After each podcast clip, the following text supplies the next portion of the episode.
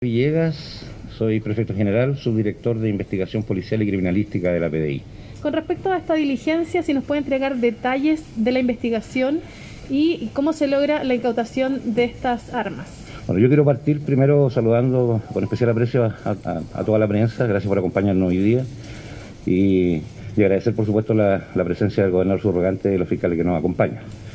Respecto a, a su pregunta, señalarle que el día de hoy estamos dando cuenta de la primera fase de una intervención eh, policial, una investigación de larga data dirigida por el Ministerio Público Local y materializada operativamente por eh, oficiales de la Brigada Investigadora de Robos eh, Territorial.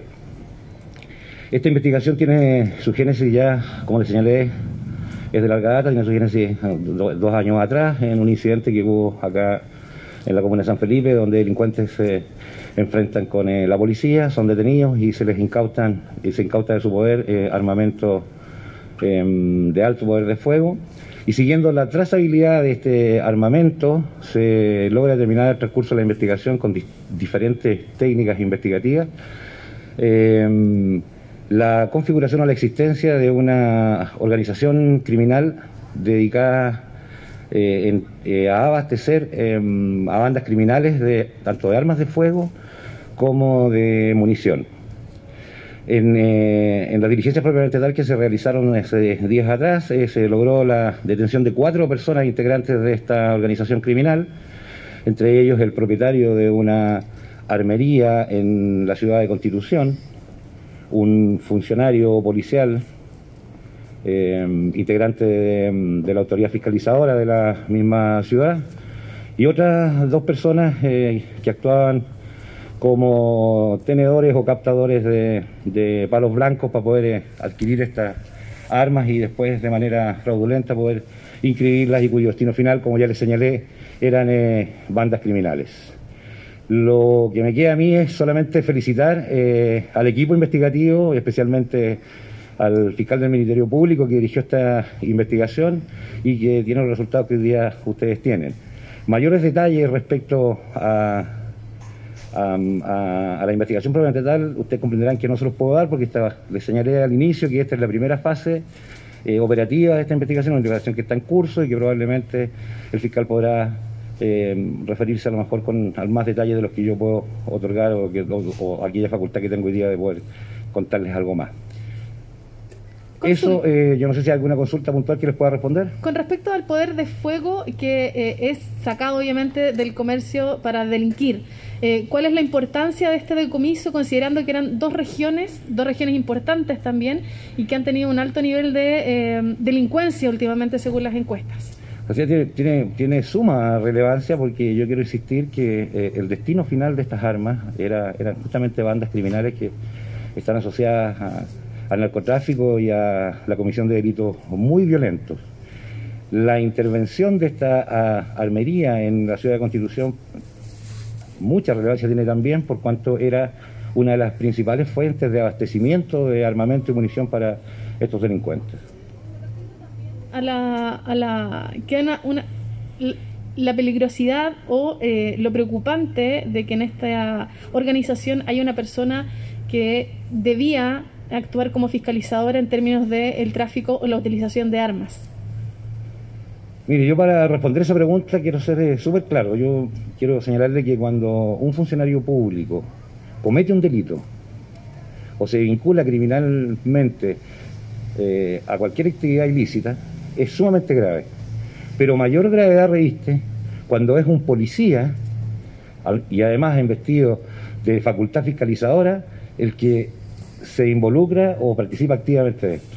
Por cuanto no solo traiciona la estructura valórica y doctrinaria de su propia institución, traiciona al país, erosiona gravemente la credibilidad de la ciudadanía en las instituciones de este país. Muchas gracias. Gracias. Nacional. Mi pregunta es la institución, ¿qué le parece el control de armas que existe en Chile, ya que con este armamento tan potente que estamos viendo, lógicamente que sus funcionarios son puestos a riesgo a diario? Eh, ¿Tiene alguna vinculación usted, alguna petición para que se regularice, y se prohíban cierto, tipo de armamento que está en las calles actualmente? Bueno, hoy día para nadie es un misterio que hoy día hay una iniciativa de ley que está en el Congreso y que viene justamente, tiene la finalidad de, de robustecer la ley actual respecto justamente a lo que usted señala que es la fiscalización y el control. Dentro de, dentro de, esa modificación, de esa iniciativa de ley, está la, posibilidad o la solicitud, ¿no es cierto?, de que eh, la Policía de Investigaciones de Chile también se integre de manera activa como entidad eh, fiscalizadora, como autoridad fiscalizadora que sin duda cualquier iniciativa y cualquier modificación que venga a robustecer esta ley que hoy día tenemos, bienvenida sea. Muchas gracias. Humberto Lepe, gobernador subrogante de San Felipe y en representación del intendente regional. ¿Cuál es la opinión que tiene el gobierno respecto a este eh, gran decomiso de armas y obviamente la detención de unas personas que ponían a disposición de delincuentes armamento peligroso y obviamente eh, para ser utilizado en actos delictuales? Bueno, la verdad que nuestra presencia aquí es para felicitar y agradecer el trabajo realizado por la Policía de Investigaciones de Chile y por la Fiscalía, que permite sacar esta gran cantidad de armas de circulación y, en definitiva, ir ayudando a minimizar o bajar la tasa de delito y, en el caso de las características de estas armas, a evitar muerte. Por lo tanto, sumarnos al esfuerzo que se está realizando, apoyarlos en todo lo que está dentro de nuestras manos, de tal forma de que la tasa de delitos continúe bajando y tengamos menos delincuencia y menos armas en la calle, que es lo más importante. Muchas gracias.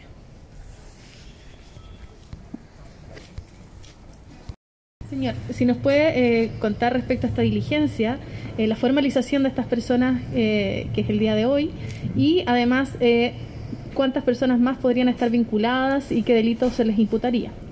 Bueno, esta es una investigación que parte del año 2018 producto del hallazgo de tres armas de fuego utilizadas por un sujeto que eh, apunta a personal de carabineros. Eh, después de una serie de investigaciones se logra establecer que estas armas habían sido adquiridas en la armería de Constitución, de nombre Santa Adriana o Adriana, y, e inscritas en la autoridad fiscalizadora de esa misma ciudad. En base a estos antecedentes se solicitaron eh, múltiples informes a la macrozona centro, quienes nos aportan eh, documentación con la cual a la personal de la Brigada de Robo de los Andes le permite empezar a individualizar a ciertos sujetos en base a ciertos patrones de trabajo. Eh, desde ese punto de vista, hasta el momento hay siete personas individualizadas, eh, los cuatro detenidos más otras personas de la región metropolitana que hasta el momento, que por el momento se están trabajando. Con respecto a eh, que esta es una primera etapa, la segunda etapa eh, podría involucrar más personas o distintas regiones respecto al tráfico de armas.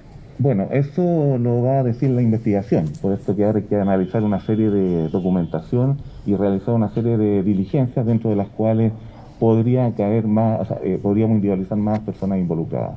Y con respecto a la formalización de esta persona, ¿va a ser solo por el tráfico de armas? ¿Podrían haber otros delitos involucrados? Bueno, por el momento eh, se va a formalizar a los cuatro por tráfico de armas y a, uno de ellos eh, por el delito de eh, contrabando de cigarrillos y por receptación de alambres de cobre.